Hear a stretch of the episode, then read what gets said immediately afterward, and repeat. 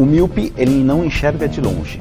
Tá. É aquela pessoa que tem dificuldade para enxergar longe. Que é aquela aquela pessoa que fecha o olho. Não. Não. Começa agora! Não consigo ler nada. Miopia!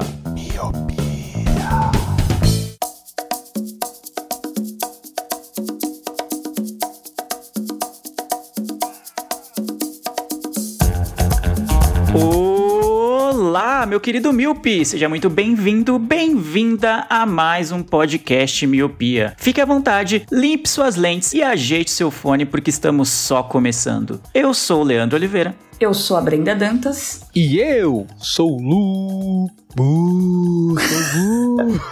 Que é o fantasma Lu, é isso? pra assustar o Leandro. Fantasma Não, do comunismo.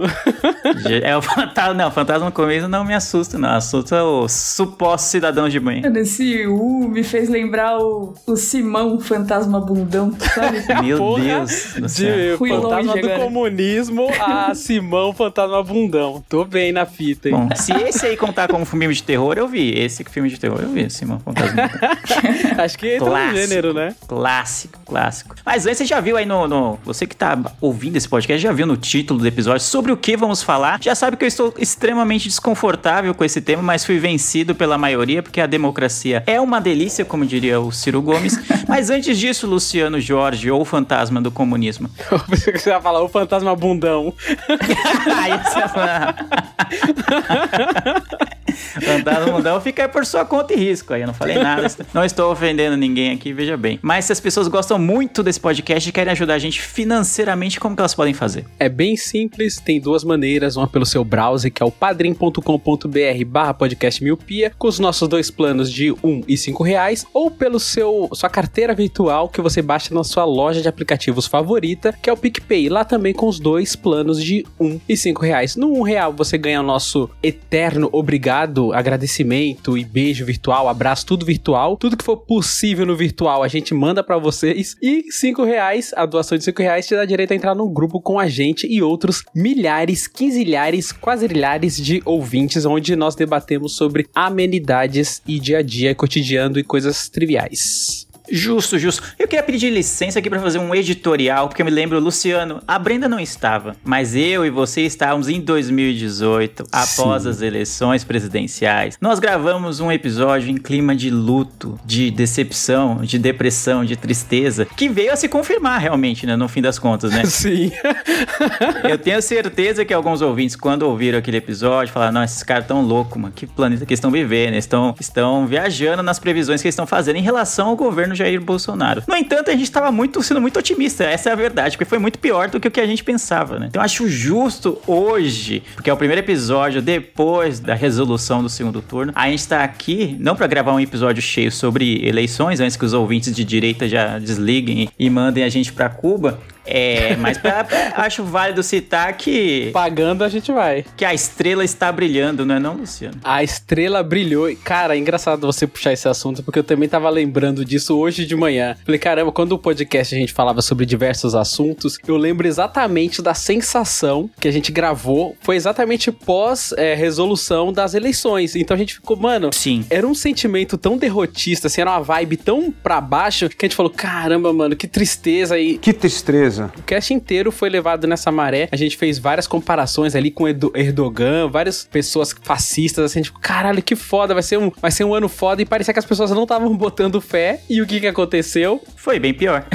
Foi bem pior. Foi bem pior. Então ho- hoje É a va- óbvio que a gente não previa que uma pandemia ia acontecer, nem, nem o próprio Jair Bolsonaro, sejamos sinceros, nem ele Sim. previa que uma pandemia fosse acontecer, mas a maneira com que ele tratou a pandemia, especialmente as vítimas da pandemia, e como buscar soluções para essa doença foi completamente escroto e bizarro. E é, acho que por isso que ele perdeu a eleição. Acho que se ele ficasse de boinha dentro do Palácio do Planalto, se manifestando a cada três dias, que nem ele tá fazendo agora, quando ele perdeu as eleições, ficando no banheiro em posição fetal e só se posicionando por dois minutos, ele teria ganho a eleição, porque o antipetismo ainda é muito forte no nosso país, tanto que a eleição foi bem apertada. Mas não foi isso que aconteceu, então eu queria só fazer essa menção honrosa, porque a gente tava tão triste em 2018 e, e é pra ser, é pra ter tristeza mesmo, porque muitas vidas foram perdidas por conta da gestão do governo federal em relação à pandemia. Então, Pela má gestão, né? E engraçado que o, o tema. Exato, a falta, né? A falta dela. E engraçado que o tema de hoje é um tema de terror, só que não estamos em clima de terror. Estamos num clima completamente otimista e mais feliz. Mas para honrar o dia 31 de outubro, que é mundialmente conhecido como Halloween, ou aqui no Brasil, Dia das Bruxas, a gente vai fazer aí um cast sobre filmes de terror. Filmes, não só filmes, né? Mas séries também. Eu e a Brenda, nós adoramos. Então a gente vai ficar meio palestrinha aqui e o senhor Lelê vai ficar de fora só olhando. Porque normalmente quando junta muitos amigos é sempre pra assistir um filme de terror. O Leandro vai estar junto só pela amizade, né? Então o cast de hoje vai, vai se replicar dessa mesma forma. Exatamente. Lembrando que você também ajuda o podcast quando segue a gente nas redes sociais, arroba podcast miopia no Twitter e também no Instagram. Então vamos subir a música para falar de filmes de terror e ao contrário de certos presidentes, né, que quando a gente perdeu, a gente engoliu o choro, lamentou, postou foto de ninguém vai soltar a mão de ninguém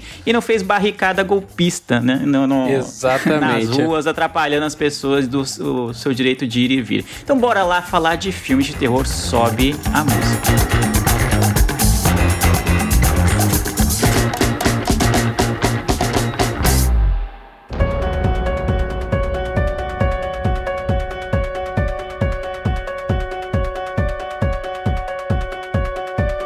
Bora lá. Eu não sei, eu, eu não lembro qual é o número do episódio que a gente fez, porque minha, minha memória já está me traindo, mas a gente fez um episódio sobre sitcoms recentemente, em que consistia em falar os elementos que são obrigatórios ou que são comuns na maioria das sitcoms e tal. Então a gente destrinchou um gênero, falou muito das sitcoms que a gente gosta, falou o que, que precisa ter, o que não precisa ter, algumas diferenças que tem entre elas e tal. E hoje a gente pretende fazer isso com o gênero terror, né? Com filmes de terror. Eu não sei se a gente vai chegar a falar de séries ou não, mas acho que terror é algo que tá mais presente no gênero filme, né? Tem séries de terror, tem o American Horror Story, tem, é, tem muitas séries sobre serial killers ultimamente, até a gente pode comentar sobre isso. Tem algumas críticas a esse tipo de, de conteúdo, inclusive. É, mas eu acho que o, o filme de terror é uma instituição já bem estabelecida na cultura pop como um todo. Não sei desde quando, tem toda aquela coisa de cinema meio trash, aquela coisa mais gore, né? Que jorra sangue pra todo lado. E também tem aqueles filmes de terror do tipo com Fred Krueger, com Jason, né? Que tem sempre o inimigo que está em todo lugar, né? Não importa o quanto você corra e tal. E isso já é uma das características de filmes de terror. E eu queria que a Brenda e o Luciano, a Brenda que tá quietinha, que ela não falou muito na introdução, já que a gente falou do, do cast de 2018. Brenda, pra você, um bom filme de terror tem que ter o quê? Não pode faltar. Bom, pra começar, só queria concluir que eu participei daquele cast enquanto ouvinte, estava triste e estou feliz com a estrela brilhando. E agora vamos lá. É, filme de terror. Eu tenho uma relação muito íntima, assim, com filme de terror desde pequena, porque eu assisto desde Porque você era uma serial killer, né? Mano. Serial killer.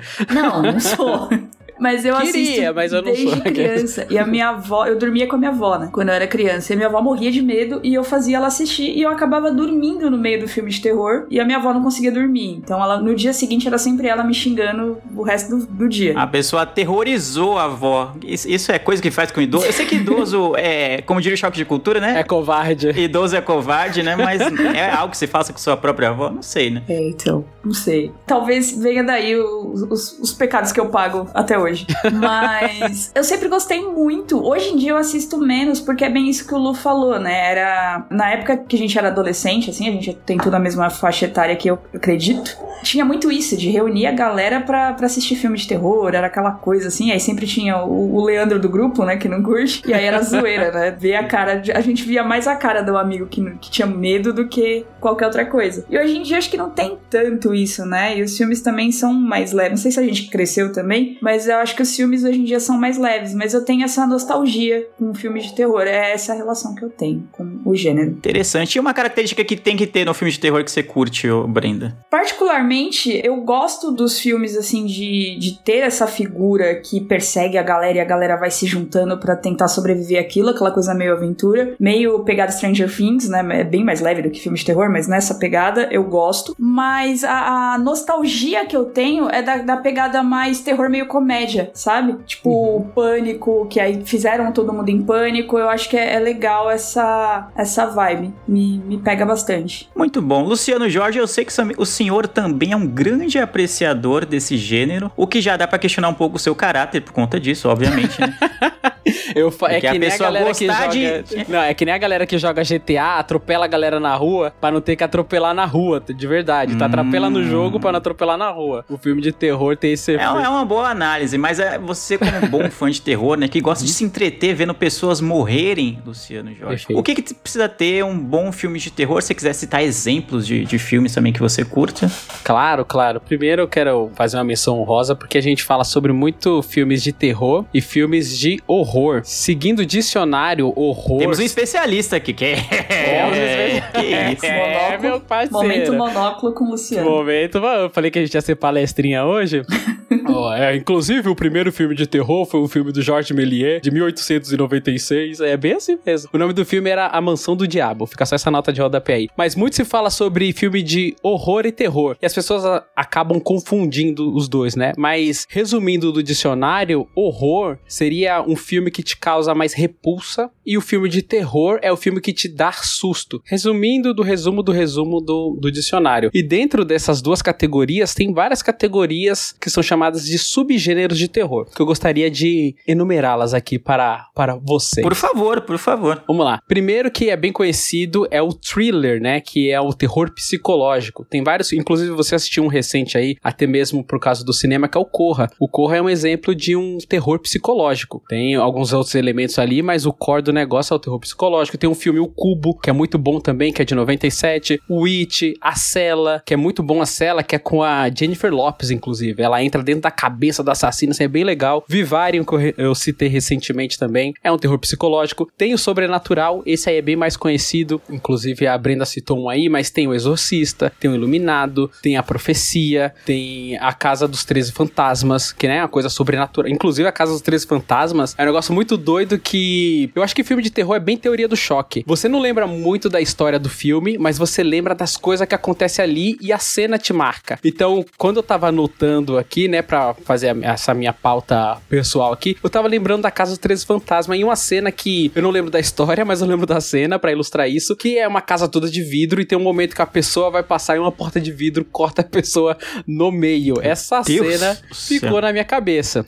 Continuando aqui a Só pra ver se eu tô entendendo, nessa primeira categoria que você citou, por exemplo, o Silent Hill entraria em terror psicológico, então. Entraria, entraria em psicológico. E o Total. Exorcismo de Emily Rose entraria em sobrenatural. Em sobrenatural. Nossa, Leandro, você está afiado, Aí, hein, cara? Tá Vai. vendo? O Leandro sabe muito, mano. Premonição também, né? Seria o sobrenatural. Sobrenatural, exatamente. E aí também tem um, um formato que é bem conhecido e ficou muito famoso com a Bruxa de Blair, que é o Found Footage, que o Leandro adora os terminhos, que é a filmagem encontrada ou as gravações encontradas. Que aí a Bruxa de Blair fez muito sucesso, inclusive ela era até categorizada como mockumentary, né, que é aquele documentário fake, só que para o terror. Aí eles chamam de Found Footage. E também teve um recente que foi sucessaço em 2007, que foi Atividade Paranormal. Esse filme a galera ficou ensandecida, porque muitas pessoas acreditavam, né, no negócio. Depois eles derivaram para vários outros, mas o que ficou mais famoso foi esse primeiro de 2007. Continuando um que a Brenda também falou do, da coisa meio gore e tal, é um gênero chamado splatter, que é o gore, né, que tem aquela coisa o albergue, jogos mortais, centopeia humana, que é essa coisa nojenta. Esse eu não gosto, Lê. Esse eu não eu conheço sobre o gênero. Não, é bizarro. Já Meu Deus. é bizarro demais. Esse aí eu não tenho estômago pra isso. E também falando sobre o gênero que é mais ou menos o Stranger Things, tem um pouquinho de não tanto, né? Que é o gênero slasher. Que aí entra mais o pânico, entra o pânico na floresta, o massacre da serra elétrica, que é o quê? Que o slash, né, do inglês é o golpear. Então é aquele cara que vai te golpear, aquela eminência, né, que você O Fred vai te pegar, é o isso. Fred vai te pegar, um, dois, três, o Fred vai te pegar. Tem o boneco assassino também, que entra nessa categoria de slasher, que depois ela virou, virou uma piadinha, né? Porque eu ficou meio engraçadinho. No começo, quando eu era criança e eu assistia no SBT, eu ficava morrendo de medo e não dormia à noite. Mas depois você cresce e vê que o negócio é bem uma piada. E pra fechar, não, pra fechar ainda não, tem mais dois gêneros aqui, calma aí. Tem o body horror. Esse body horror é um negócio, esse também eu não curto. Ele é como se fosse fosse um, um gore, só que ele é uma. São mutações da pessoa, entendeu? Então tem um filme chamado A Mosca, um filme antigo, que a pessoa ela se transforma numa mosca. É bem nojento. Tem o Enigma do Outro Mundo também, que é um ser alienígena. Ele entra lá numa, numa base no gelo e ele mata a pessoa e se transforma na pessoa. Então você fica tudo. É um pouco psicológico, você não sabe se a pessoa é inimiga ou se é sua amiga ou se não é sua amiga, entendeu? Só que entra no body horror porque é uma massa nojenta, assim. Igual no Akira. O Akira, quem já assistiu Akira aí sabe que tem um, body, um pouco de body horror nele também, que o personagem lá ele fica todo deformado. E para fechar, que entra um pouco no que a Brenda falou também, que é aquela coisa um pouquinho mais comédia, que é o trash. O trash, quando ele foi lançar, ele tem muito mais a ver com a, a coisa clássica, que quando ele foi lançado, ele não era, tipo, para ser para ser uma coisa de comédia, uma coisa trash, uma coisa ruim, era pra ser uma coisa séria que desse medo, mas com o passar do tempo virou piada. Que aí a gente tem vários filmes que eu gosto bastante. O trash eu gosto bastante. Que tem o ataque dos tomates assassinos, que é, uma, é muito. tem a Piranhas Assassinas. Tem um, um, filme chamado Pneu Assassino, que é um pneu que mata as pessoas. Então eles entram nas categorias que, quando ele foi feito, não era para ser trash. Hoje até eles fazem filmes para ser trash, tá ligado? Só que quando eles foram lançados, esses mais antigos, não era para ser trash. Igual o Ataque dos Tomates Assassinos, ele foi lançado em 78. Eu tenho uma dúvida aqui, Luciano. Por que, falando uma coisa como leigo aqui né, no, no gênero, por que você citou aí o, o, coisa do trash, né, que eu já tinha ouvido falar. Uhum. Porque Piranhas Assassinas, por exemplo, é trash e Tubarão é clássico, por exemplo. Tuba ah, então, porque o, o tubarão. Não é ele... a mesma premissa de bichos aquáticos que matam pessoas? É, então, mas eu acho que o, a diferença aí, eu acho que não é a construção do negócio que. É que um tenta se levar a sério e outro não, entendeu? Você assiste Piranhas Assassinas, você é claramente você vê que é muito cômico, tá ligado? Beira o cômico. Já no Tubarão não, o Tubarão ele tem o suspense, né, que é muito mais forte e ele se leva um pouquinho mais a sério. É o que eu tava falando, por exemplo, quando eles são lançados lá antigamente, eles não eram lançados assim, putz, eu vou fazer um filme trash. Eles se tornaram trash com o passar dos anos. Conforme a atuação, a produção foi do, dos filmes são diferentes, você fala, putz, isso aqui é muito mais piada, é muito mais galhofa do que o Tubarão, por exemplo. Tubarão, ele é um filme que se leva muito mais a sério. Tem umas galhofadas ali no meio, só que não entra nessa categoria trash. É, porque entra também no a época, né, que foi filmado. Tipo, se fosse filmado hoje, é. provavelmente seria esse trash é, mais esculhambado, né? Mas pra época foi um filmaço, Tubarão. Exato. Tem um filme que se chama... Aqui no Brasil ele ficou chamado de A Geladeira Diabólica. É um filme de 91. o nome original é The Refrigerator, que é tipo a história de um casal. Eu gosto de filme trash. E eles vão, vão pra um lugar lá, vão pra uma casa, e aí tem uma geladeira que ela é assassina, cara. Então, pra você ver como o negócio é, é beiro cômico, a geladeira ela ganha vida e a, come as pessoas, tá ligado? Tem outro filme trash também que são eletrodomésticos assassinos. Então tem muito essa premissa de alguma coisa assassina. Igual, os tomates assassinos, as piranhas assassinas. Tinha um que era um carro, não tinha um que era um carro antigo? Tinha, do carro também. Então tem vários filmes assim que esses aí beiram mais o cômico, né? Então, uhum. como que a Branda se alientou bem aí, que ela gosta de um filme mais um pouquinho da comédia, acho que ela entra um pouquinho nessa categoria trash também. E os filmes no nosso glorioso José Mojica, o Zé do Caixão, entram também em trash ou não? É, eles, ele entra em trash sim, trash, clássico, acaba entrando sim. Você vê ali que é muita galhofada, inclusive. É, eu lembro quando eu era pivete, muito pivete, há muitos anos atrás, na Bandeirantes, passava um negócio que chamava Contos da Cripta. Ah. E provavelmente deve ser muito trash, mas eu lembro que na época eu morria de medo daquilo. Morria, porque passava, sei lá, à tarde. Eu falei, mano, não faz sentido passar um filme de terror à tarde, ou uma série de terror, sei lá o que que era, à tarde. Eu vi, mano, aí Contos da Cripta, acho que o logo tinha uma caveira, um negócio assim. Eu falei, meu Deus do céu, eu já morria de medo daquela época já. Eu falei, mano, passar à tarde isso aqui, tá, tá muito errado. Parecia o Vecna, né? é, capa. então, aí eu falei, cara, mano, não, não pode estar certo isso aqui, de passar tão cedo um negócio de terror, assim. Eu morria de medo. Provavelmente se eu for ver hoje, falar, nossa, que era isso aqui. Era isso. Mas na minha cabeça de criança era uma coisa aterrorizante. É Essa é a pegada do trash. Os episódios de terror de, de Chaves e Chapolin, você tinha medo também, Leandro? Ah, não, não. É, não, não eram os meus favoritos, assim. Não eram os meus favoritos. Mas era legal eles entrando na, caixa, na casa da bruxa do 71 lá e tal, e ficar imaginando coisas que tinham lá, aquela coisa toda. Era engraçado de ver, porque era mesmo mais a construção do, do episódio e tudo, que acabava tornando a coisa mais cômica do que, do que trágica lá no Chaves e tal. Mas eu gostei da sua explicação sobre, sobre os é. gêneros, os subgêneros do terror. Você é louco, hein? Por essa análise do Lu, os gêneros assim que me impactam mais, assim, que eu fico meio assim, é o psicológico e o sobrenatural. Era isso que eu ia falar agora, Brenda, porque o Leandro ele começou, né? Foi essa palestrinha aí porque ele me perguntou o gênero Comecei a tremer de medo. de medo. Quando o Leandro começou a se tremer de medo e perguntou do que eu gostava, eu queria falar exatamente isso, que eu gosto bastante desses gêneros que você falou que gosta também. Então, o gênero psicológico é muito legal, porque, igual eu falei sobre a teoria do choque, daquela coisa da cena te impactar e te fazer lembrar do filme. Diferente de um gênero psicológico, por exemplo. Psicó o Corra, que tá na nossa memória aí, é fresco e tal. A gente lembra muito mais sobre a história e o que, que ele tá querendo contar ali do que as cenas em si. Então eu gosto bastante de filme dessa maneira. Assim, o psicológico é bem legal. Sobrenatural eu gosto bastante também. O sobrenatural já entra um pouquinho nessa, né, da, da cena que vai te impactar e vai te fazer lembrar do filme. Mas o psicológico, assim, é meu, meu xodózinho. Tanto é que quando eu perguntava se eu, pro Leandro que eu queria ver um filme cartástico, sabe aquele não quer me indicar um filme de, de terror, mas em algum momento poderia rolar, sei lá, um terror psicológico, alguma coisa assim, que me faria gostar bastante do, do filme. Então, psicológico, que é o thriller, eu gosto bastante. É Sorria, que tá todo mundo falando, acho que entra nessa também, né? Sorria? Não, esse eu não conheço. Eu coloquei sorria, aí apareceu que eu estou te filmando. Sorria É. que eu estou te filmando. Eu acho que é Sorria, não é? É, Sorria, de 2022, tá aqui. Ah, eu vi o trailer desse filme. Eu fiquei com vontade de, É, de assistir. tô- Esse é bem é total psicológico. Pelo, eu não assisti o filme, tá? Mas pelo trailer ele passa essa ideia. Muitos filmes às vezes o trailer te engana, né? Mas esse aqui eu vendo a parada, eu falei, mano, é bizarro, é aquele sorriso macabro, né? Isso eu tô, tô com vontade de ver. Ele me remeteu Corra e Nós. Eu acho que é nessa mesma. Ah, então é, Pegada. é bem essa pegada mesmo. Nossa, é muito bom. Jordan Peele.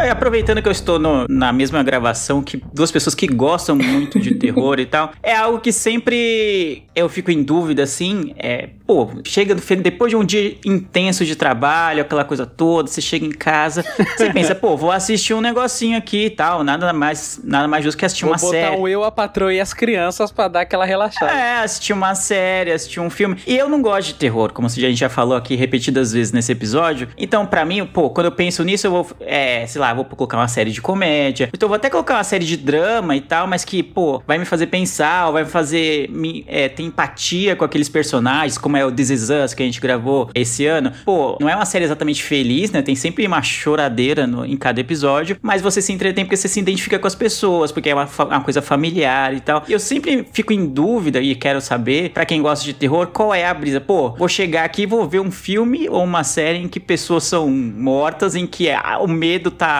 pairando. Tá instaurado. Eu Tá já instaurado Brasil, já né? vivi no Brasil de Bolsonaro. Pra que que eu vou querer assistir um filme de terror, né? É, então, e eu lembro que quando eu era adolescente eu julgava muito isso. Pô, mas qual é a, a brisa que as pessoas têm? E até hoje, pra mim, é difícil entender. Então eu queria saber de vocês, como especialistas no assunto. Brenda, pra você, qual é a sua brisa? Assim, pô, vou colocar. Em vez de colocar, sei lá, How I Met Your Mother, que é uma série que você sabe que vai te deixar feliz, ou uma outra série de comédia que seja inédita e você esteja gostando, vai, vamos dizer assim. Você, pô, não, vou colocar aqui a, a- aquela série do, do serial killer que tá todo mundo falando lá, o, é Demer, o canibal, o canibal americano, se não me engano. Tá no Netflix e que muita gente viu e ficou fazendo memes, e até inclusive, que eu achei meio questionável fazer memes. Vendeu o óculos, é, vendeu o óculos dele por milhões, de, milhares de dólares, né? Isso, isso. Pra você, qual que é o seu estímulo pra ver conteúdos desse tipo? Então, eu sou muito eclética pra tudo, né? Então, é- depende muito da vibe que eu tô. É igual pra música, eu escuto tudo. Depende do, do jeito que eu tô no dia, entendeu? Então, se eu tô num dia mais. E que jeito você precisa ficar pra querer ver um terror? é, você viu que ela, ela vai de Slayer a Rodriguinho dos Travessos, né? Sorria que eu estou te é filmando. importante. Pois é, é, é nessa, é nessa vibe, Lu, é nessa vibe.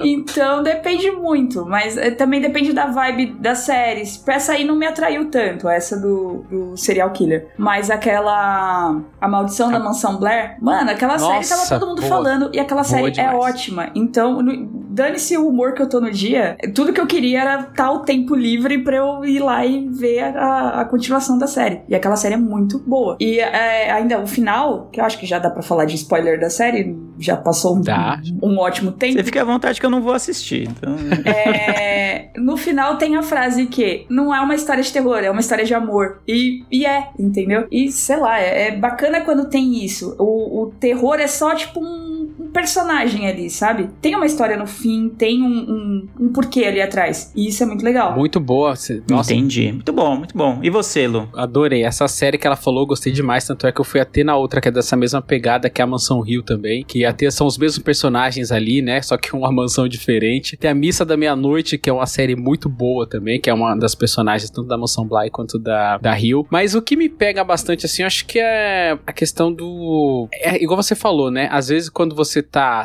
muito triste e tal, você não quer pôr nada triste pra você ficar mais triste ainda, pra não ser um tipo de gatilho. Mas acho que envolve muito pra mim, né? Pra mim e pra minha esposa, nós adoramos filme de terror. Tem muito a ver com sentimento. Às vezes a gente tá à noite assim, aí tá meio escurinho, a gente quer botar alguma coisa e fala, meu, vamos tomar um sustinho aqui? Aí tá tudo apagado as luzes, aí põe no telão, aí eu ponho uma caixa de somzinha que faz um bum, bum. Então você entra no clima, então eu não queria falar isso, Leandro, mas eu vou ter que falar. É toda a experiência. Pelo menos pra mim é Hum. assim Se tiver chovendo, então, hein? de tá chovendo, da luz tá apagada, as crianças já dormiram e a gente vai botar alguma coisa ali que a gente vai ficar um pouco tenso por algumas horas ali, mas a gente vai refletir sobre o filme e quando acabar o filme, vida que segue. Eu não vou mais refletir sobre o filme, sobre ah, tá, qual é a moral do negócio, não. Vai ser um entretenimento ali rápido que vai me dar um medo, vai me trazer algum sentimento. Não é nada maluco que eu queira matar as pessoas igual essa série do, do carinha Ok, do, que assassino- bom. do serial killer. Ficamos felizes. Mas é um sentimento que me gera ali de medo, que muito desses filmes, é, a maioria deles, né? Acho que todos praticamente, vai sempre te colocar na situação de que você está na iminência do perigo. Então, o sentimento de que quando você se identifica com o personagem principal, que ele tá perto de ser pego, isso causa algum sentimento de você ficar nervoso, que faz você torcer pelo personagem ali. E pra mim, eu tenho muito disso. Então, às vezes, quando a gente tá vendo até mesmo qualquer filme, aparece um trailer, eu e minha esposa, a gente já começa a combinar assim, meu, vamos pegar, a gente vai preparar o dia pra assistir esse filme. A gente não vai ter que ter, assistir nenhuma série, nem outra, nada que a gente tá gostando, assim, a gente vai pegar um dia pra assistir um filme de terror. Então é uma coisa que a gente já tem entre a gente ali, que, que une mais o casal, entendeu? Então a gente gosta bastante de filme de terror, a gente troca figurinhas sobre filme de terror, inclusive recentemente. Ela me mandou um, um trailer aí, eu esqueci o nome do filme, mas é uma, tipo uma, uma boneca autônoma que vai pra uma família e essa boneca aí, ela é meio assassina e tal, é, parece um terror psicológico, meio tecnológico, que a gente ficou morrendo de vontade de ver. Então a gente troca figurinhas sobre isso porque a gente gosta muito do sentimento da sensação. Não é aquela coisa que a gente vai ficar falando sobre semanas e semanas, mas é algo que vai marcar a gente. Igual eu tô batendo na tecla da teoria do choque,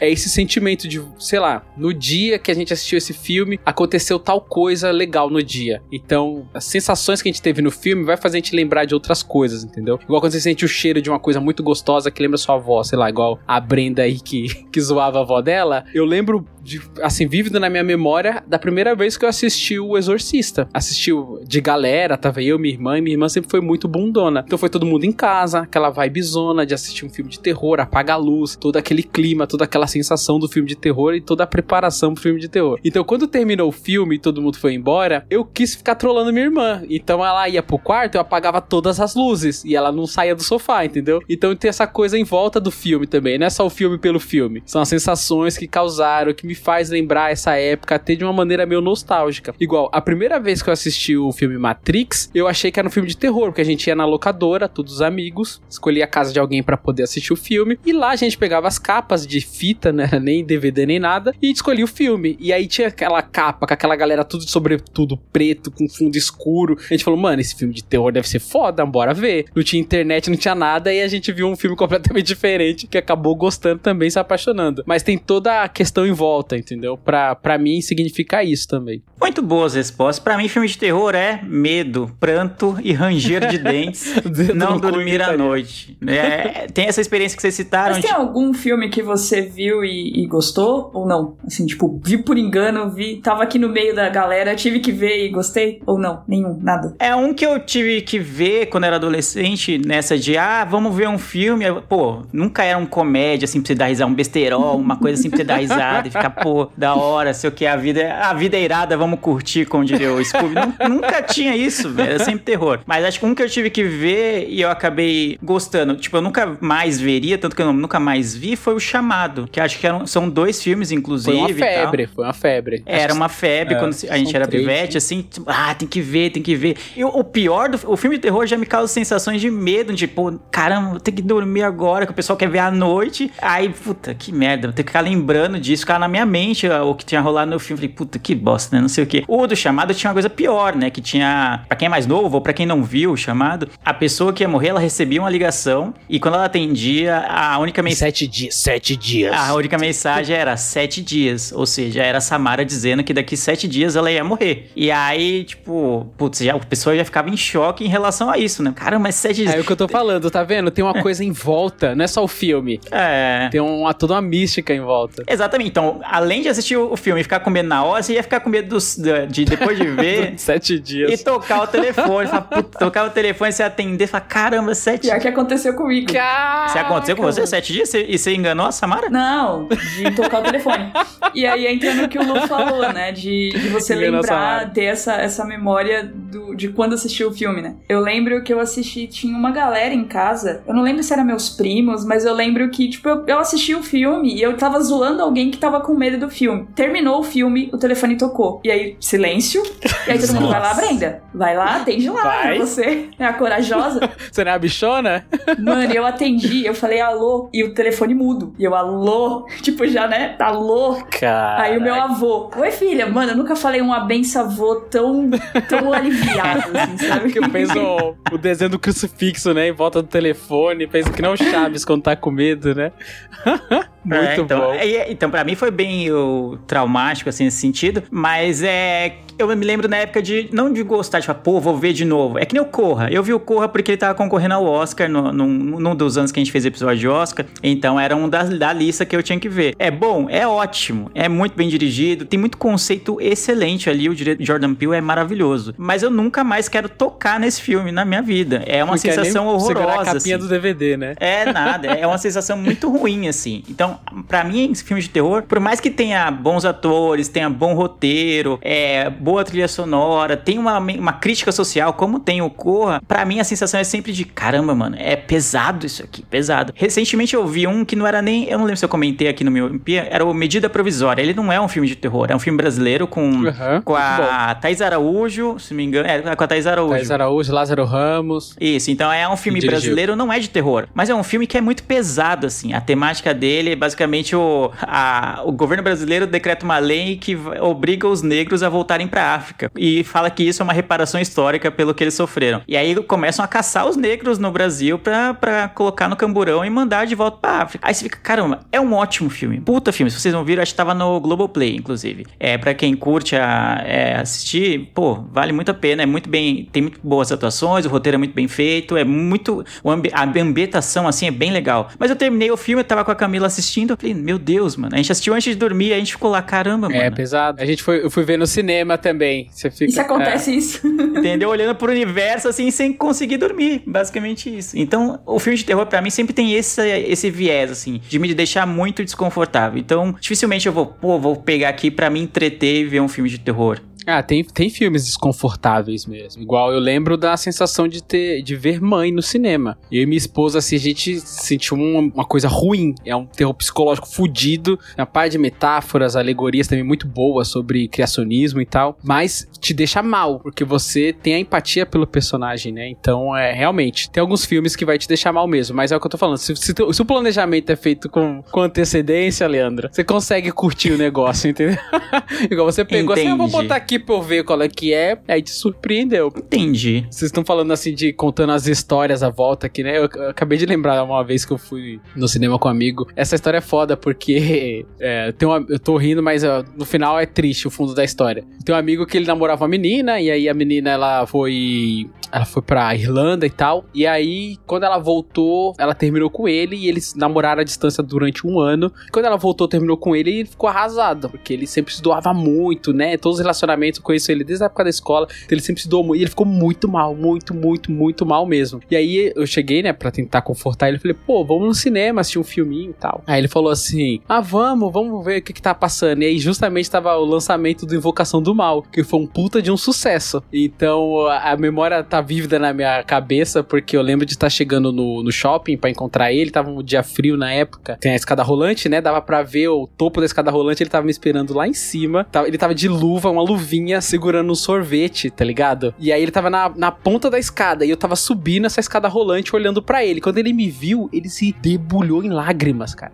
E aí a, a, a, a cena tá muito vívida na minha cabeça. Ele segurando o sorvetinho, chorando de luva, tá ligado? O sorvetinho derretendo na, na luva dele e ele tomando sorvete chorando. E a gente tava indo ver Invocação do Mal, tá ligado? E aí a gente assistiu o filme, ele até distraiu um pouco, mas em algum momento ele chorava, mas, cara, me impactou toda a, a história, porque inclusive até quando a gente foi no banheiro e tal, tava o Alexandre Frota lá, e eu tava tentando confortar ele. O Alexandre Frota, acho que entrou no banheiro, achou que a gente era um casal que tava brigando, tá ligado? A história é meio Ok. maluca. é bem maluca a história. Mas eu lembro por causa do filme, assim, também, né? Fora tudo que aconteceu na vida dele. Mas eu lembro da, da gente estar assistindo o filme e das sensações do filme. Que a eh, em algum momento eu tentava fazer algumas piadas ali sobre o que tava acontecendo no filme pra tentar distrair ele, mas mesmo assim não rolou. Mas o filme era Invocação do Mal, que depois foi um puta de um sucesso. Derivou vários outros filmes, como Annabelle, Invocação do Mal 2. Teve vários filmes aí dessa levada de Invocação do Mal que eu recomendo, que é um excelente filme. E fica aí a história de bônus pra vocês. Muito boa, muito Uma história bem doida, viu? aleatória, mas dentro, dentro do tema. Dentro do tema, dentro do tema.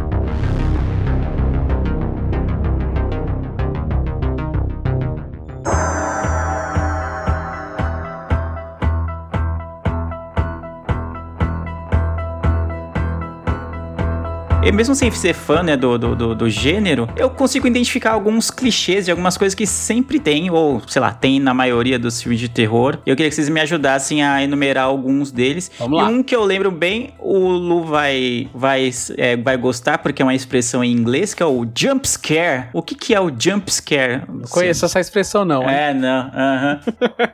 e o que, que é o jump scare?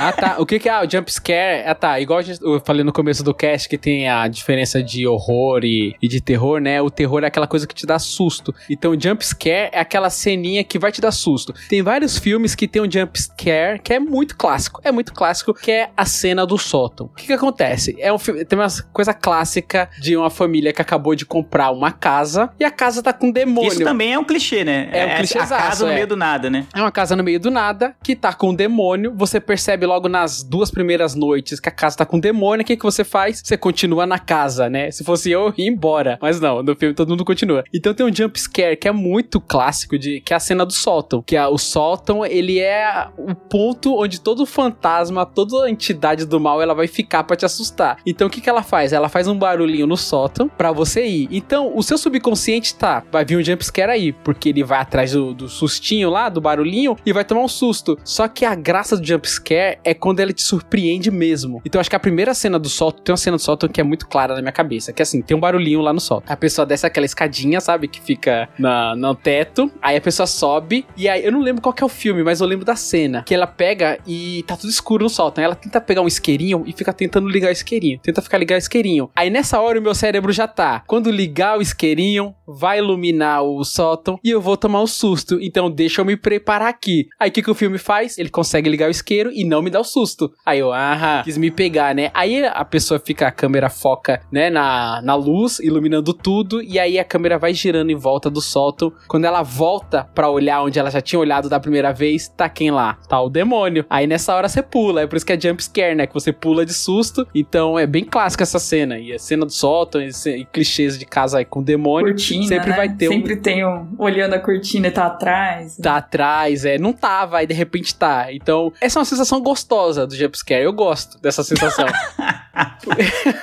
que é uma sensação diferente, mano. É tipo, se... eita porra. Você fica... Depois você ri que acontece, entendeu? Igual, é, é tão comum o jumpscare que quando eu e minha esposa tá assistindo algum filme, você sente quando vai rolar o jumpscare. Então, se você quer assustar seu amigo, sua esposa, seja lá quem for, você já prepara pra dar aquele sustinho na pessoa também. É engraçadinho, né? É legal, Leandro. Vai por mim. Um dia você vai acabar gostando. É, muito legal. mu- Muito divertido mesmo. Tô no mo- A pessoa já tem problema de coração e infarta, né?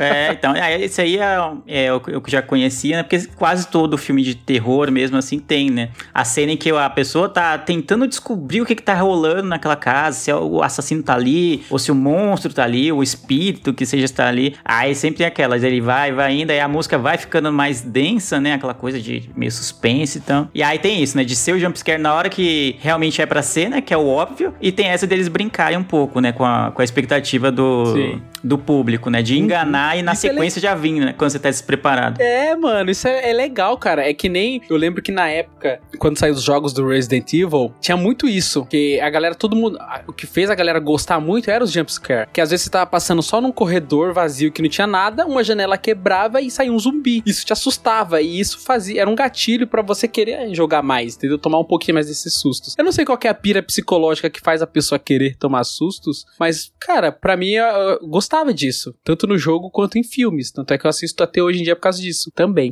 Não, não, não curto. E outra, outro, ô, Brenda, outra coisa que eu me lembro como clichê de filme de terror, pelo menos talvez entre mais nesse que é mais, com, não sei se mais comédia ou não, mas enfim, é o, o, o- tem o da casa, né, mas sempre de ter um grupo de pessoas, né, assim, ah, o grupo de pessoas vai pra determinado lugar ou está em determinado lugar, seja um acampamento, seja uma casa antiga, que é claramente a casa do demônio, tá escrito na porta, casa do demônio lá, e eles, não entrar, vamos, vamos né? vir, Cão. vão acampar aqui. Por que não, né? A galera tem dinheiro pra acampar em outro lugar. Claramente, você olha pelo, pelas roupas, pelos carros. Podiam estar na Riviera Francesa, mas não, vamos pro meio do mato. É, exato, né? Vamos acampar em Paris? Não, não, não, não. Vamos aqui no meio do nada, em Massachusetts, aqui, que vai ser suave. E sempre tem isso. Eu me lembro de. É Pânico tem um pouco disso, né? De ter um grupo de pessoas e algumas vão morrendo. Eu não sei, mas tem vários. É bem comum, ou eu tô louco. Filmes. É bem comum isso. E tem filmes que eu assistia. é, minha prima de Bauru, ela tinha. Ela trabalhava numa locadora. Então era a diversão. Ah, bom demais. E ela tinha uma casa abandonada em Bauru. né? Não, não.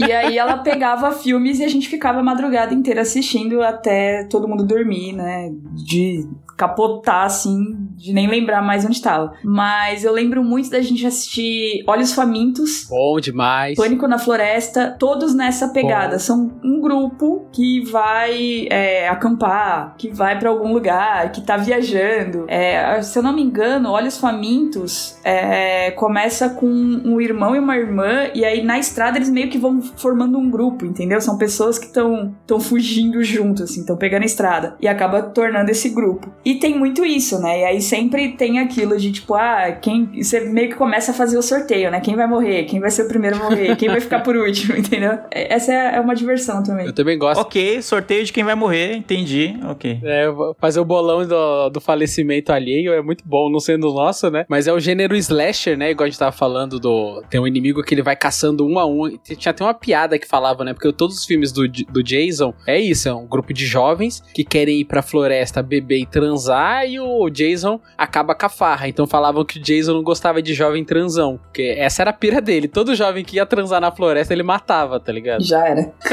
Muito bom. E outro clichê que eu me lembro aqui, vocês podem me confirmar se é real ou não, é o do slasher ou do matador ou sei lá o que, dele ter passos sobrenaturais, né? Tipo, a pessoa tá correndo a 15 quilômetros do, do cara, fala, pô, me livrei. Ali, ela vira de lado, aí vem junto com o jumpscare, né? Porque aí ela vira de lado e tá lá o cara com a faca, assim, o pânico com a faca, não sei o que, ou o Jason, não sei o que. Caramba, mano, como é. Não, não é possível isso. Aí eu acho que já é galhofa, ou não é galhofa? Ah, não, não é galhofa, né? Mas é. Vai ser muito disso mesmo. É porque o que acontecia nessas cenas, principalmente quando é cena de floresta? O jovem, ele se desespera fácil. Então ele começa a correr, entendeu? Ele corre achando que se livrou do mal, mas ele sempre vai tropeçar. Então isso é um clichê. Quando ele tropeça, aí o Jason dá uma apertadinha no passo e alcança, entendeu? Mas tem essa mística E meio. tem também a, a linha reta e a volta, né? Tipo, se você É. tá indo pra cá e o- a pessoa dá uma voltinha ali, te pega do outro lado, entendeu? Tem muito Que isso. pega na esquina. É, tinha muito disso também. Mas é galhofa mesmo. Acabou indo pra galhofa, porque com o tempo virou galhofa, porque ó, o passo era sobrenatural mesmo. O bicho aparecia. Mas, cara, é um matador com a máscara, que depois virou da torcida de São Paulo aí, né? O Jason é um cara maluco com a máscara segurando uma faca que morreu afogado e ele já é sobrenatural. Então ele já tem características sobrenaturais ali. Então você suspende, levanta um pouco o nível de descrença ali e vai que vai, mano. Entendeu? Vocês falaram de casa, né? Me lembrou um filme que entra nessa categoria de assistir uma vez e não pretendo ver mais e me marcou muito esse filme. É Os Outros. Não sei se você já assistiu, Lu. Bom. É o com a Nicole Com a Kidman? Nicole Kidman. Com a Nicole É. Kidman. Esse filme eu assisti, eu era muito jovem. Filmaço! Eu era jovem, ele é de 2000 e pouquinho, assim, bem 2001, 2002, não sei. Acho que vale o spoiler, hein, Brenda? Aqueles. Mano. Não, vai, vai spoiler, vai spoiler. É, pro Leandro entender o, o pânico que ficou na minha cabeça. É, ela muda pra uma casa com os dois filhos. É, se eu não me engano, o marido tá na guerra e os filhos são doentes. E aí ela vai pra um lugar mais calmo pra cuidar dos filhos e tudo mais. E aí tem espíritos na casa. Lá, tipo, eles ouvem barulhos, pessoa andando. É... Começa a acontecer umas coisas meio bizarras. E aí lá no final do filme, você vai entender que eles são os espíritos. É, é, impre- é impressionante, Mano. porque Da hora. o filme inteiro é a vida dela. Você já, já compra ela como protagonista. Então tem um filho que ele é fotossensível, então todas as janelas são fechadas. Aí você fica, putz, como é que eles nunca veem o lado de fora? Como vê, nunca, nunca vê o lado de fora? A explicação tá que é o menino, né? Ele tem problema, não pode bater luz nele. Então, é sempre tudo muito escuro, tudo muito fechado. Ela convida sessões paranormais pra, né? Pra poder purificar casa e tal, coisa aqui. Aham. E aí, mano, o fi- é muito foda, Brenda. Cara, esse vídeo eu tô arrepiado aqui, ó. Deu, eu fiquei com vontade de ver. Que aí, É, mas esse aí também é, é aquele que se, tipo, o encanto é a primeira vez, né? Tipo, Uhum. a primeira É vez faz isso. toda a diferença pra você ver. Tipo, o sexto sentido, né? De, não, é, não chega a ser um terror, né? Mas é, quando você É. descobre o plot twist lá de, de que o Bruce Willis também tá morto lá, e você fala, pô, ué, aí é, acabou, né? Tipo, é, é muito legal na primeira vez e também. Aí tem outros que é- você não quer ver porque você fica traumatizado, né? Com, com, com, a, com as mortes e com as coisas. Eu não lembro mais. Tem algum, mais, algum clichê assim de muito, muito clássico de filme de terror que, que eu tô deixando passar? Deixa eu pensar aqui. A música, eu acho, né? A a trilha sonora é total, né? O que diferencia piranhas do, do, do assassinos do tubarão é a música. É a música, exato. Exato. Boa, Leandro. Psicose, Boa. né? É. É, psicose, então, exatamente. Psicose tem músicas clássicas, né? É, e outro clichê também, muito bom, fora a música, é Crianças Demônio. Eu acho que é um. Ah, que, que ódio que eu tenho. Pô, não basta ser um filme de terror. Ah, filme de terror com o ser que deveria ser a coisa mais angelical do universo, pura. que é um- uma criança. E ela é a demônio que vai te matar. Tentaram fazer isso com boneco, né? Igual eu falei do Chuck, né? Porque é um ser inanimado que mata as pessoas. Mas criança é um negócio que me pega bastante também. Porque, mano, quando filmam aquele corredor que tá só a silhueta da criança, você já fala, fudeu, maluco. Deu merda. Não... É foda. É, esse clichê é clichêzaço também, criança demônio. Cara, não, você é louco. Não, é, é- eu detesto filme de terror, mas cri- filme de terror com criança do demônio, acho que é, é o que eu menos veria, assim, hoje, assim. Menos, menos, menos. não, não tenho como mensurar o, o desconforto que me dá crianças do demônio, assim. Puta, é, é estranhíssimo. Acho que é é bizarro quando a criança vê também, sabe? Tipo, a criança é a única que vê. Quando a criança vê.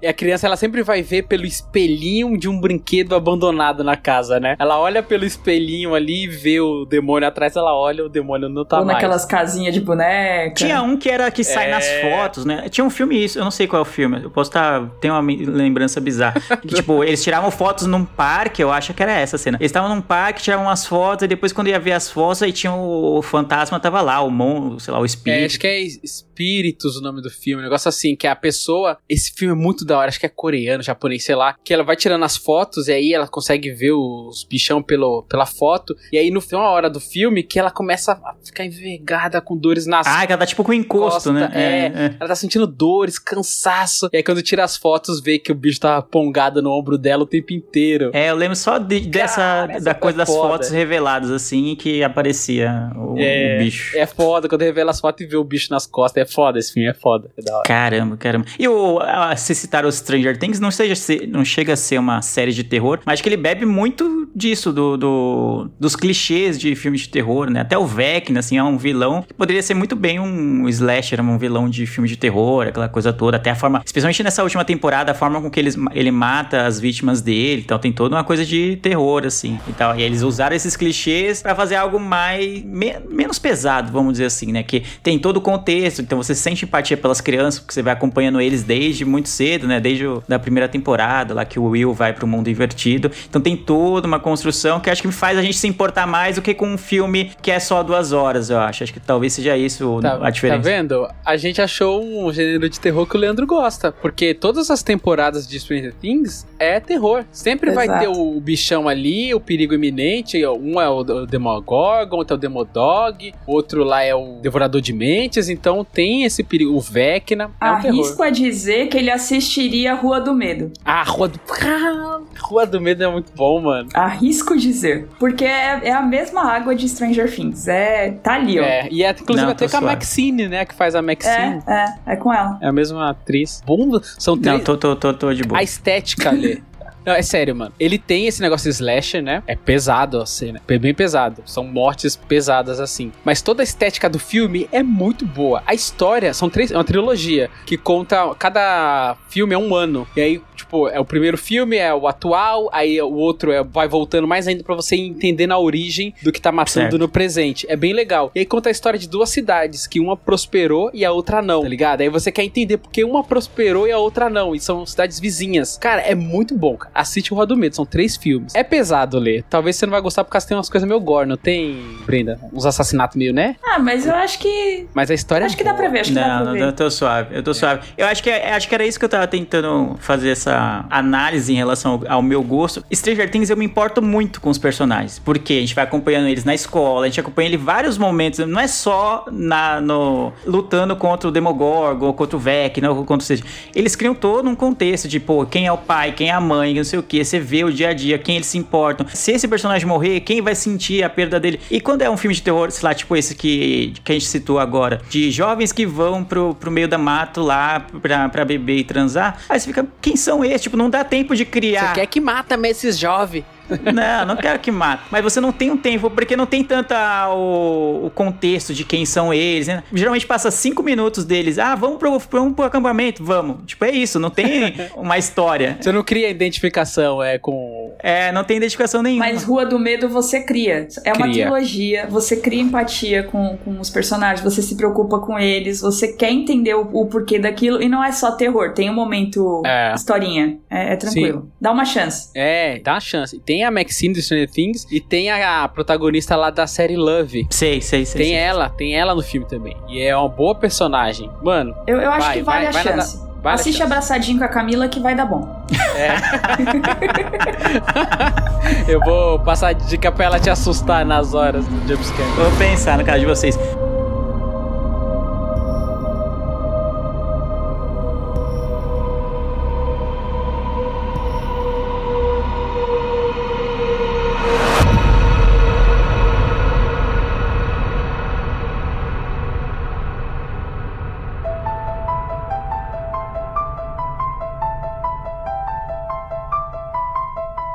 Eu vou aproveitar vocês me convençam a assistir a um filme que eu não quero ver. É, pra, a gente tá indo já pros finalmente, mas eu queria citar um, um tema que eu acho que entra em terror também, que eu já até citou no começo, e que tá bem popular ultimamente, que é os filmes, séries, documentários sobre serial killers, que geralmente são coisas de terror também, porque afinal, né, são é, envolve alguém que matou muitas pessoas e, e geralmente são baseados, obviamente, numa, numa história real. Eu queria saber qual é a relação de vocês, se vocês curtem isso, porque me deixa com sentimentos muito ambíguos. Por um lado, eu acho é legal que exista, porque meio que você conta a história e identifica erros da polícia, identifica erros na investi- investigação, por que que aconteceu isso, por- a- o papel da imprensa, muitas vezes, em não noticiar ou noticiar de uma maneira sensacionalista, aquela coisa toda, como é o caso Evandro, né, que é um podcast que virou série também, que também envolve morte. Então tem todo esse ser um registro histórico de algo que aconteceu. E mas por outro lado, eu vejo que tem uma glamorização às vezes do assassino, como eu falei dessa série do é Demer, eu acho, né, que é o carinha loiro lá que era um serial killer nos Estados Unidos, que eu vejo uma coisa meio o pessoal fazendo meme em cima de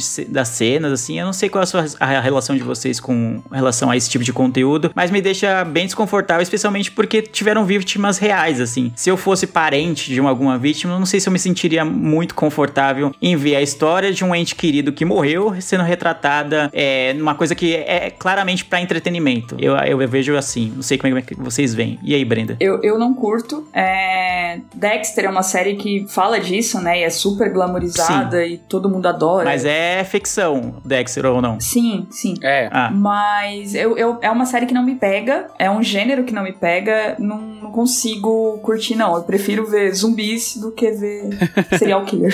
Zumbi é coisa boa, hein? É fino trato. Eu tô, eu tô mais assim com a questão do, do gostar, que é tão um ponto que eu- legal que o Leandro levantou aí, da questão do não aconteceu de verdade, né? A parte da ficção. Acho que eu gosto mais da parte ficcional dos filmes que tratam disso. Então tenho até alguns aqui na minha memória aqui que eu gosto bastante, que é Seven, Os Sete Pecados Capitais. Trata a história de um serial killer ali que ele mata e vai retratando os Sete Pecados Capitais. É um filmaço, filmaço. Então é com Brad Pitt, Morgan Freeman e o Kevin Spacey. É filmaço que fica com essa coisa de, de gato e rato, né? Eu acho bem legal. Tem o Zodíaco, eu não lembro se o Zodíaco ele é baseado na história real. Posso posso tá meio maluco assim, mas eu acho que, que não é. Que também tem isso. Então eu gosto dessa vibe do tentando descobrir o assassino e tal. Agora, quando se trata de coisas reais, aí eu fico mais um pouco nessa linha do Leandro, da parte da glamorização do assassino. É igual é, a gente falou no começo do cast lá, que estavam vendendo óculos, que era do assassino por milhares de dinheiros, e tem pessoas pagando por isso, querendo ter como souvenir e tal. É uma coisa horrível que aconteceu, imagino para um familiar, né? Caramba, alguém tá comprando óculos de uma pessoa que fez um crime completamente fora, não é humano que essa pessoa que fez isso, a pessoa tá comprando, tá meio que patrocinando esse tipo de barbárie. Então eu também não gosto. Mas quando é ficcional, eu gosto, porque acaba fazendo um jogo muito de gato e rato. E eu gosto dessas coisas de perseguição. Igual no, no Zodíaco mesmo, o cara que matava lá, ele deixava uma pista, aí o policial tem que encontrar, aí tem que desvendar o crime, aí acaba entrando um pouco na, na categoria policial, né, da coisa, não tanto na de terror, mas eu gosto dessa coisa de desvendar o o crime. Mas quando passa pro lado verdadeiro, eu fico meio bolado, assim. É, eu vejo que tem bastante série. Depois que essa que eu citei do Netflix fez tanto sucesso, aí você olha, se você clicar nela para assistir, já vem várias relacionadas, né? Você vê que é tudo é, nessa mesma temática. O cara é, parece que tem um certo, uma certa ânsia de, ah, vou descobrir o. E se a gente fizer uma série sobre a, o serial killer dessa cidadezinha aqui que ninguém nunca ouviu falar? Parece uma coisa, sabe? Manja o pessoal no programa do Datena, eu imagino que eles devem ficar felizes quando tem um tiroteio para poder noticiar esse tiroteio. Da Atena fica lá duas horas é, com aquele tiroteio. No... Que nem aquele cara que produzia a matéria, né? Ele matava a galera e ele sempre era o primeiro isso, a chegar para reportar. Isso. Eu vejo que parece que tá virando algo nesse sentido, né? De, de, caramba, será que a gente consegue descobrir um serial killer que ninguém nunca falou, nunca fez uma série, nunca fez um livro sobre para fazer uma coisa de entretenimento sobre em cima disso? Eu acho meio estranho. Até teve aquele podcast que fez sucesso recentemente que é a, a mulher da casa abandonada. Ela não era uma serial killer e tal, mas a, a mulher que teve casos de racismo, se eu não tô enganado. É. Mano, tinha várias questões. Judi... Baixou Luísa Mel pra pegar os cachorros de dentro da.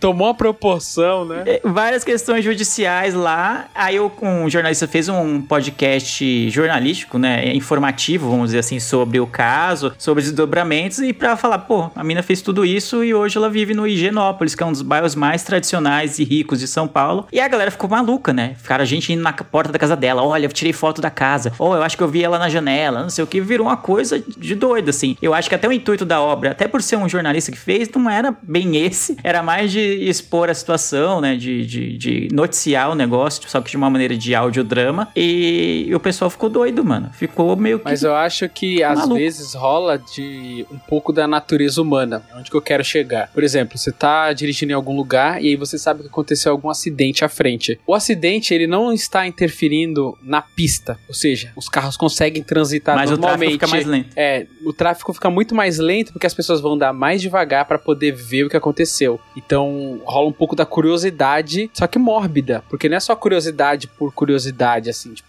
a pessoa quer ver o que aconteceu de fato. Uma pessoa mutilada, eu não, eu não gosto quando é vida real, igual eu falei aqui do. Eu não olho, não quero nem saber o que aconteceu. Se é um acidente, sei que é um acidente, eu olho pra frente, porque eu não quero ver uma pessoa que se machucou, entendeu? Então tem um pouco isso da natureza da pessoa querer, a curiosidade de ver alguém machucado. Então, não sei até o quão psicológico é isso, sabe? Entendi, entendi. É, mas fica. Dos é, tipos de coisas de terror, assim, acho que é o que, baseados em fatos reais, me deixa mais incomodado, assim. É quando. Às vezes nem tem tantas cenas na, na, na série, no filme em si, mas por serem baseados em fatos reais, me deixa meio mais para baixo Quando ainda. entra na parte mais policial, jornalística, até me interessa. É. Mas quando tá no gênero terror, não, não me pega, não. É, então, tipo, Rota 66 acho que é muito mais jornalístico, por exemplo. Fala de casos bem assombrosos do da, da Rota, né, que é a polícia, uma da uma parte da polícia de São Paulo, né, que é conhecida pela sua violência, pela, conhecida pela truculência aqui em São Paulo. Então, tem um livro sobre isso, tem, tem uma série agora, eu não assisti a série do, do da Globoplay, mas imagino que seja mais, como é do Caco Barcelos, e por já conhecer o trabalho dele, imagino que seja uma coisa mais jornalística, de olha,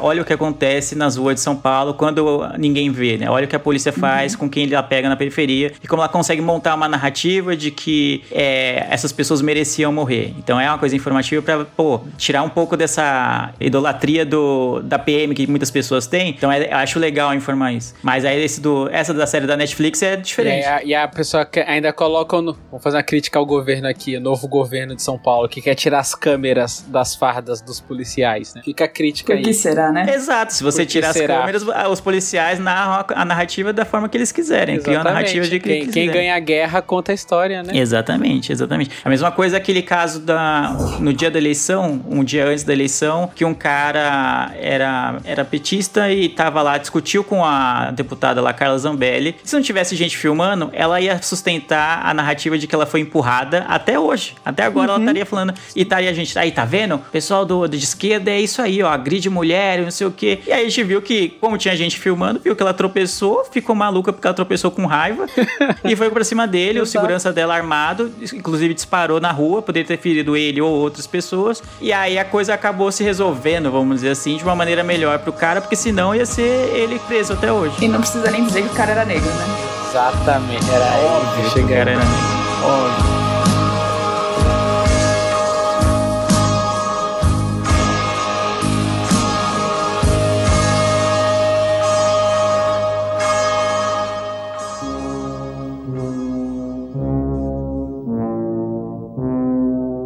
Mas é isso, acho que a gente cobriu bem. Ó. Vocês têm mais algo que queiram levantar? Não, acho que é isso. Daria pra gente ficar mais nove horas só falando de terror. Meu Daria, Deus. daria. Quando a Brenda falou do Pânico na Floresta, eu, cara, eu amava esse filme.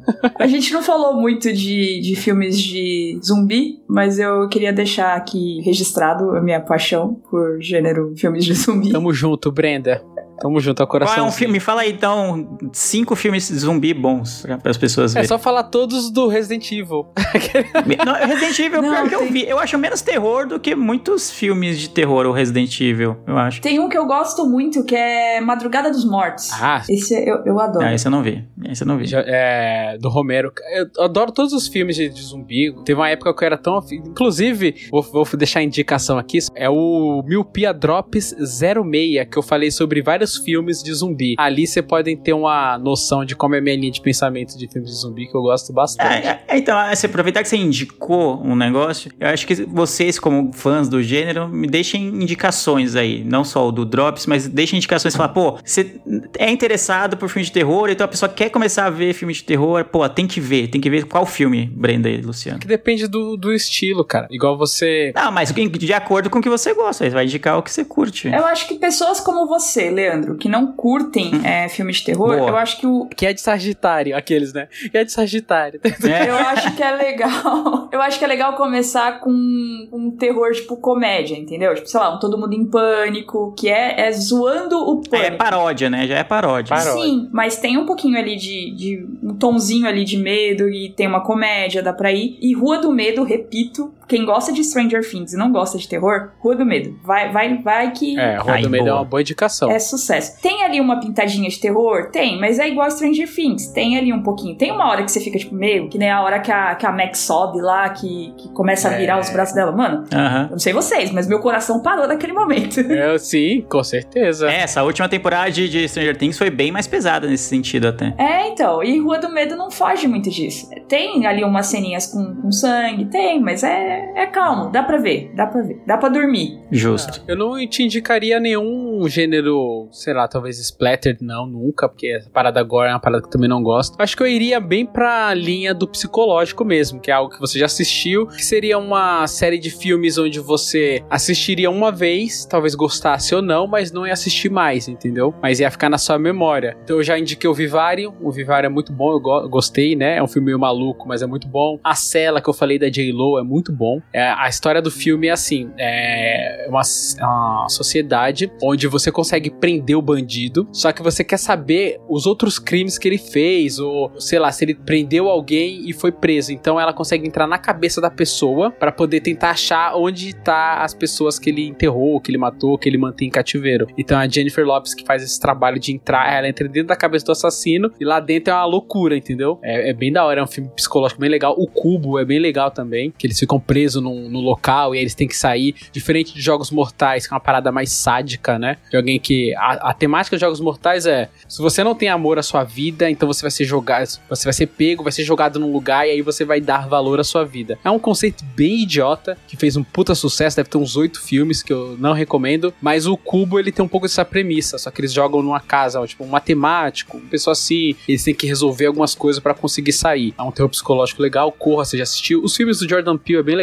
Nós, né, que é o Us, é bem legal, saiu um novo recente também, Jordan Peele, que é muito bom, que é Não, não Olhe, Não, Não, Não Olhe, um negócio assim. Não olha. É bem. É. Não olhe, né? Cara, é. Esses. o- igual eu falei, Os Sete Pecados Capitais é um bom filme, Leandro. Não sei se você já assistiu. É um filme antigo, mas é um bom filme, cara. É, um- é muito. Ele, ele tem bastante policial. É um, um filme policial, assim, investigativo. Mas é bem legal, cara. Bem legal. Aí, o Abutre é muito bom também. Então, O Abutre eu vi. O Abutre eu vi. É como o Jake Gyllenhaal, é bem legal. Sim, sim, sim. E é isso, mano. É, mas eu acho que é aquilo. Se você tem que se apegar a um estilo pra poder ir, entendeu? Eu, eu não gosto de todo filme de terror. Igual Uhum. eu citei aqui, paradas de muita mutilação, eu não gosto. Igual esse Rua do Medo tem algumas pa- paradas de mutilação, só que a história é tão legal, a identidade do filme é tão boa, que o filme me pegou na apresentação do filme. Como eu sou, sou designer, né? Então eu gosto muito da coisa visual. Então, na apresentação do filme com as datas, ele mostra um jornal, aí contextualiza com a outra cidade, aí vai mostrando aquilo. Naquilo ali já me pegou. Falei, mano, isso é um filme foda, vou querer ver. Aí eu descobri que era trilogia, eu falei, é isso. Então, Rua do Medo ficou uma indicação forte minha também. A Brenda indicou, eu apoio essa indicação dela, cara. Acho que você vai curtir. Muito bom. Acho que pra quem é como eu, né, já, que não curte isso. Como Dona, Dona Maria, como o seu José. É, o Serra, como- né? José Serra. Como você, como Domani. Mas pra quem não curte, quem tem medo, quem tem receio, que- ou- acho que o problema pra mim, não sei, talvez outras pessoas se identifiquem, é o visual. Assim, o filme de terror é muito gráfico, né? As mortes, a, a- tudo que é feito é, é feito de uma forma proposital, né? Pra te gerar mais medo ainda. Então, sei lá, eu conseguia consumir mais coisas que podem ser consideradas de terror quando eu lia, né? É, livros, eu acho, é, por ser só a palavra escrita e você imaginar, talvez a sua imaginação bloqueie um pouco o, o que o autor tá querendo passar de gráfico, assim. E como você não tem um recurso gráfico, vai pela sua imaginação. Então, coisas que é, provavelmente eu não veria se fosse um filme, talvez, eu vi depois porque eu li o livro primeiro. Por exemplo, um exemplo disso é a trilogia Millennium, lá, que é que tem até que é um- uma trilogia sueca, tem três filmes suecos e o, fizeram um do, da versão americana lá. Que é o- os homens que não amavam as mulheres, né? Os homens que não amavam as mulheres. Isso, o primeiro filme é Os Homens que Não Amavam as Mulheres. Eu acho fantástico, é um dos meus livros Que tem uma história com esse livro. Inclusive, vamos, vamos, estamos quase fechando. É, é um dos meus livros favoritos, é uma trilogia muito bem escrita. Ele, tem- ele leva mais pro lado policial? Sim, por- até porque o personagem principal é um inves- investigador e tudo. Ele tá lá na, na caça, né, do que tá acontecendo com, com essas mulheres e tudo. Mas tem muita coisa que é muito pesada. Muito, muito, muito pesada. E eu só vi o filme porque eu li o livro antes. Então, eu acho que, eu, sei lá, eu já tava preparado. Mano, é pesado, mas eu gostei tanto do livro que eu vou me forçar a ver esse filme, mesmo sabendo que é pesada. É uma, é uma narrativa incrível, é muito bem escrito, muito bem a narrativa, sabe, te prende do início ao fim. Tanto que os livros são gigantescos, os três livros são gigantes, e eu li assim muito rápido, porque eu gostei, mesmo sendo uma história tão pesada. Então, de repente, tem pessoas que precisem ler pra consumir o filme, ou então ler simplesmente pra ter acesso a essas histórias que de repente sejam pesadas e que graficamente, tipo, assustem mais. Tem muito também do lance da vingança. Você quer saber, você quer que a pessoa se vingue. No Homens que não amavam as mulheres, tem isso da vingança. Você quer ver o troco. E isso me fez lembrar de um filme de terror foda também, que é um filme francês, chama Martyr. Quando eu assisti também, eu fiquei, cara, eu quero ver a vingança, tá ligado? E é um filme pesadíssimo. É um filme que eu nunca mais colocaria pra ver, mas a primeira vez que eu vi me impressionou bastante. Chama Martyr. É Sim. um filme foda, foda, foda. Ele meteu um monóculo pra encerrar aqui, hein? Um Monóculo, Sentiu, né? Você é louco, hein? Eu achei que o livro sueco ia me, ia me superar aqui com o livro sueco. ele não, chegou com o ele cinema francês. francês. Muito bom.